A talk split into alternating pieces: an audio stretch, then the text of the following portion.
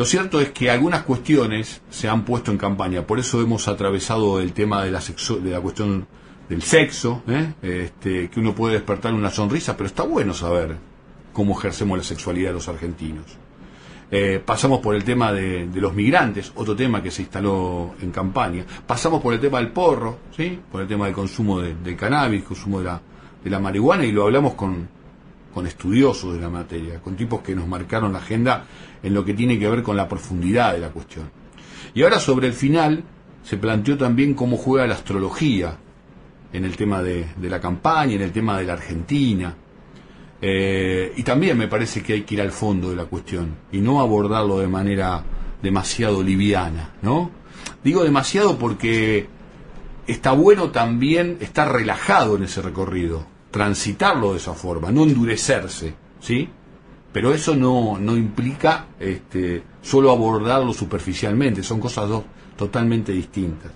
Un tiempo atrás eh, yo compartí con ustedes una lectura, como hago a veces habitualmente en nuestro programa entre semana, de, un texto, de un libro, de una publicación que se llama Quirón y el don de la herida, el don, ¿no? También el regalo, si querés.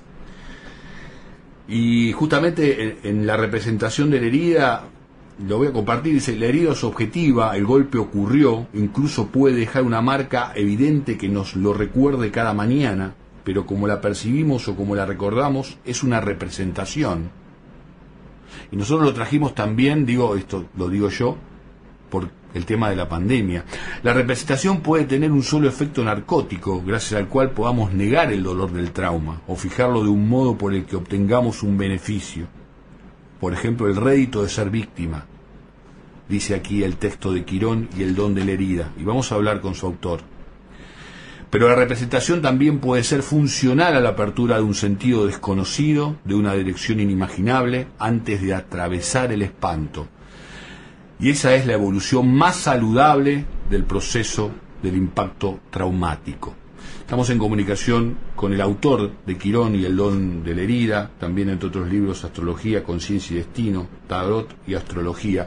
Se trata de Alejandro Lodi. Alejandro, ¿cómo te va? Edgardo te saluda aquí por Estado de Alerta, por la radio cooperativa, por la 770. ¿Qué tal? Buenas noches, Edgardo. Un gusto charlar con vos. Al contrario, el, gusto, el gusto realmente, realmente es mío. Eh, ¿Qué sentís en principio cuando, este, nada, se puso ahí en superficie y en discusión el tema de la astrología? Se planteó a partir de una pregunta este, bastante eh, sencilla, si querés decir, pero me parece que la respuesta es mucho más profunda si saber que la Argentina tiene una carta astral, ¿no? Este, Contanos un poco ahí. Sí, bueno, em, la astrología se basa en un supuesto que es que el, orden del cielo eh, refleja en el orden de la tierra, con lo cual, em, frente a la sensación de, de caos, frente a la sensación de incertidumbre, de todas las culturas, aunque no tuvieran contacto en sí, entre sí, diferentes culturas generaron astrología, generaron la percepción de que ese orden del cielo podía ordenar los asuntos de la tierra, al estilo que la ordenan las estaciones, ¿no? Este, así como hay cuatro estaciones en el año y con eso ordenamos el vínculo con la naturaleza, también nosotros mismos, nuestras personalidades como parte de, ese, de la naturaleza, eh, pueden sentir cierto alivio ante la zozobra de la incertidumbre existencial en ese orden del cielo. El orden del cielo es la recurrencia de, los planetas este, orbitando cada tanto eh, en determinado lugar. Y en verdad todo tiene un cielo, no solamente las personas que nacen, también toda obra humana, toda creación tiene un cielo y las naciones, si pudiéramos determinar cuándo una nación nace, también lo tendría, ¿verdad? Que es una especie de, partitura de, esa obra que está surgiendo a, la vida. Mm. Eh, más allá de esto, que es una explicación mm. eh, que no convence a nadie, mm. eh, investigar astrología implica realmente rendirse ante la evidencia, porque eh, por eso quiero sacarlo de, que me crean o no. No, eh, no pero mira, te digo una cosa, digo, porque recién, eh, y ahora ya, pero digo, recién decías el tema de, se, se, quiere traer, ¿no? Se quiere traer, pero digo, cuando uno define el país está definiendo un límite, de alguna manera, ¿no? Y ese límite en cuanto a lo que tiene que ver con, con, la comunicación, con lo energético, con lo natural y demás, eh, no existe. Yo pensaba recién mientras vos este, respondías esta pregunta, que en realidad es un disparador a partir de que estamos en un día este, de elecciones y demás, y se puso en agenda electoral, digo, pero este, ¿cuánto más hay una posibilidad de crear como verdadero la idea de la astrología a partir de que sean los símbolos de los astros, los símbolos del sol y los símbolos de la naturaleza, que la teología, que ha sido una cuestión mucho más impuesta, pero bueno, es un recorrido muy largo, ¿no? Claro, claro, claro. Sí, eh, un punto fundamental es que, en realidad la astrología no se basa en causa y efecto, no es que los planetas determinan y causan los efectos en la Tierra, sino que se basa en un concepto que la, psicología ha desarrollado conceptos afines, eh, el famoso psicólogo suizo Carl Gustav Jung, que, es, muy, muy conocido, sucesor eh, de Freud en cierta manera, eh, creó un concepto que es el de sincronicidad, esto es, la, la realidad está ordenada en dimensiones que sin tener una conexión causal una con la otra, producen hechos eh, eh, sincrónicos, simultáneos, que están plenos de significado, ¿no? Eh, el, ejemplo para la sincronicidad es, bueno, uno está con un problema, eh, prende el televisor y la primera palabra que aparece azarosamente dicha por alguien en la televisión es la respuesta para el problema que uno estaba teniendo. o, o, abre un libro azarosamente y lee un párrafo y ese párrafo prácticamente está dedicado a lo que le estaba preocupando a uno en ese día. Bueno, e, e, eso es el concepto de sincronicidad. Y la astrología es eso, hay órdenes que no pueden, el orden del cielo en términos causal eh, parece absurdo que tuviera que ver con lo que pasa en la Tierra, pero en términos de sincronicidad o en términos de correspondencia, eh, eh, eso puede corroborarse, ¿no es cierto? Eh, yo invito a, aquel que tenga alguna curiosidad que, le, investigue la astrología antes que consultar astrólogos. es mucho más interesante estudiar astrología que consultar astrólogos porque la corroboración es muy conmovedora, ¿viste? De hecho, vos citás un libro, ah, yo jamás hubiera escrito un libro acerca de Quirón, que es un cuerpo astronómico y astrológico, y es un mito también. Yo jamás hubiera escrito lo que leíste si no fue eh, por el estímulo que recibí al, investigarlo como símbolo astrológico.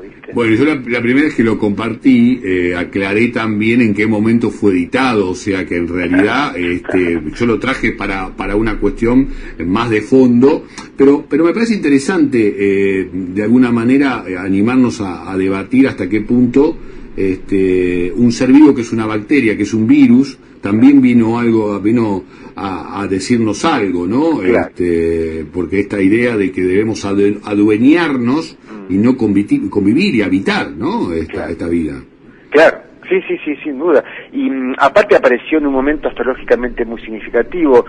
Em, yo he escrito un libro que fue todo este revuelo este, que se produjo la semana pasada con astrología y en particular conmigo, que varias radios me han llamado, es porque um, eh, la, candidata que, eh, que, habló del tema eh, mencionó y citó un libro que yo escribí que salió este año en, enero, en, marzo, que se llama Los ciclos del poder en la Argentina, donde analiza un ciclo astrológico que ocurre cada treinta y pico de años, ocurrió por última vez en primeros meses del 2020 y antes había ocurrido en 1982, ¿no? Y más allá de lo que significa el, eh, en términos de mm, símbolos astrológicos, que sería un poco tedioso, em, uno empieza a ver, bueno, ¿hay alguna recurrencia, hay alguna sincronicidad entre lo que pasaba en el mundo en 1982 y lo que pasaba en el 2020? Bueno, en 1982, 1981, 1982, emerge a la evidencia mundial, no local, el virus del SIDA. En el siguiente mm, ciclo que se inicia con los mismos indicadores astrológicos en el 2020 eh, aparece otro otro fenómeno de eh, virósico de pandemia también mundial eh, y ahí hay dos hechos sin conexión causal que un indicador astrológico los reúne no este em, y bueno eso permite permite varias cosas. Para mí lo, lo más conmovedor eh, de, esta situación que estamos viendo es eh, que se pone al descubierto de que no estamos separados unos de otros, ¿no? que estamos vinculados. Estamos vinculados con lo que ocurre siguiendo el relato oficial, no me quiero meter en las teorías este, eh, de conspiración, pero si seguimos el relato oficial, algo que ocurre en un mercado de un pueblo de China eh, tiene alcance mundial eh, en, poco tiempo. Esto es, no hay posibilidad de que algo que le ocurre a un humano no le esté ocurriendo a la humanidad. La idea de separarnos, la idea de aislarnos, de vivir en islas, de no tenemos nada que ver con los chinos, no tenemos nada que ver con, con quien detestamos, em, que es profundamente antiastrológica, la, la astrología subraya que estamos hiperconectados.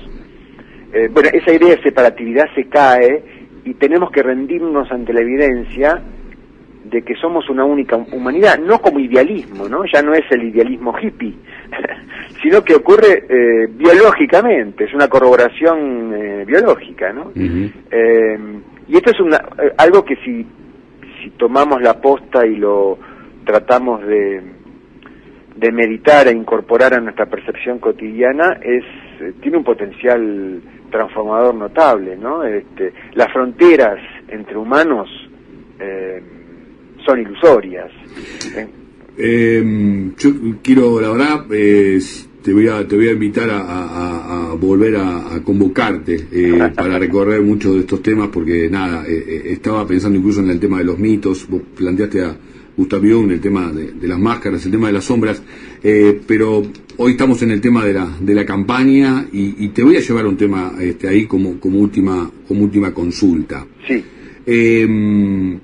Digo hay respuestas, uno entiende que en realidad que más que respuestas hay, hay, preguntas, este, hay designios, este, bueno, sería como también con signos de, pregunta, pero en lo que tiene que ver con Argentina, con, con, nuestro país, con los argentinos, este, la idea de la conexión con nuestra tierra, la idea de conexión con lo que se llama recursos naturales, riquezas propias, por ahí sobre eso también hay una, este, una cuestión que resolver, ¿no? Totalmente, sí, bueno. Eh Mira, en, en, en, el diseño natal de la Argentina hay, hay dos cualidades, hay dos personalidades. Si fuera, una, si fuera un individuo humano diríamos, hay, hay, un doctor Jekyll y Mr. Hyde o, un Caín y Abel o, bueno, no sé cómo llamarlo. Eh, Caín y Abel, Dr. Jekyll y Mr. Hyde tiene connotación de, de, bueno y malo. Digamos, dos cualidades este, que no, importa calificarlas moralmente, pero dos cualidades, dos personalidades muy destacadas. Una personalidad, diríamos, una cualidad es muy celosa de lo suyo, muy afectiva, eh, que, mm, que está muy atenta a proteger, a cuidar, muy celosa de lo propio, que como toda cualidad también puede tener su defecto, el defecto puede ser el de cerrarse demasiado, eh, demasiado clánico, demasiado gregario, demasiado sectario. Ese es un perfil de, la Argentina.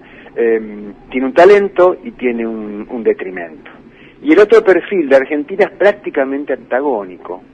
Es, un, es una cualidad que valora mucho la apertura a, lo desconocido, la apertura a lo extranjero, a lo distinto, a lo, a, lo propio, el estímulo de crecer, de expandirse y eh, tiene como defecto eh, quizás desvalorizar lo propio y valorar excesivamente eh, lo lejano. El desafío que plantea la astrología es que la Argentina no es un personaje u otro. La, Argentina son las dos cualidades. Una, una enorme mm, calidad afectiva de, contacto, de cuidado de la pertenencia, y otro personaje, otra cualidad abierta al, al, progreso, a la expansión, a enriquecerse con el vínculo, en el vínculo con el diferente. La historia muestra que nos ha costado mucho conciliar esos dos personajes. Si fuera una persona diríamos esto ha generado una neurosis. bueno, eh, eh, en, nuestro en nuestra historia esto es una neurosis y hasta en, muchos momentos esto ha llegado a a quiebre psicótico, ¿no? A, estimular el, el, imaginario de poder exterminar al otro, ¿eh? de, que, de que el conjunto responda solamente a una de estas cualidades, el conjunto del ser nacional, si es que existiera, Mm, mm. responda a una sola de estas cualidades, y esto es, eh, aunque a corto plazo parezca muy efectivo, a largo plazo es trágico. ¿no es Y mucho de lo que estás diciendo, aparte para traerlo en el aquí y ahora, y, y después de despedirte, tengo que volver al aquí y ahora, este, eh, también está ahí dando vuelta el tema de la utilización de la grieta, ¿no? El tema Claro. de ese crack. Eh, Alejandro, ha sido un gustazo, ¿eh? Este, mm, vamos a, a volver a desarrollar más en extenso y abordar desde ese lugar eh, el tema de nuestra argentinidad. Te mandamos un abrazo grande, que termine muy bien el día. Te agradezco mucho te gener- tu generosidad y ya te prometo enviarte el libro que he sacado. Sí, porque eh, te iba a decir, ese todavía no ha llegado este, a mi pupitre. Te mando un abrazo grande. Listo, abrazo, chao.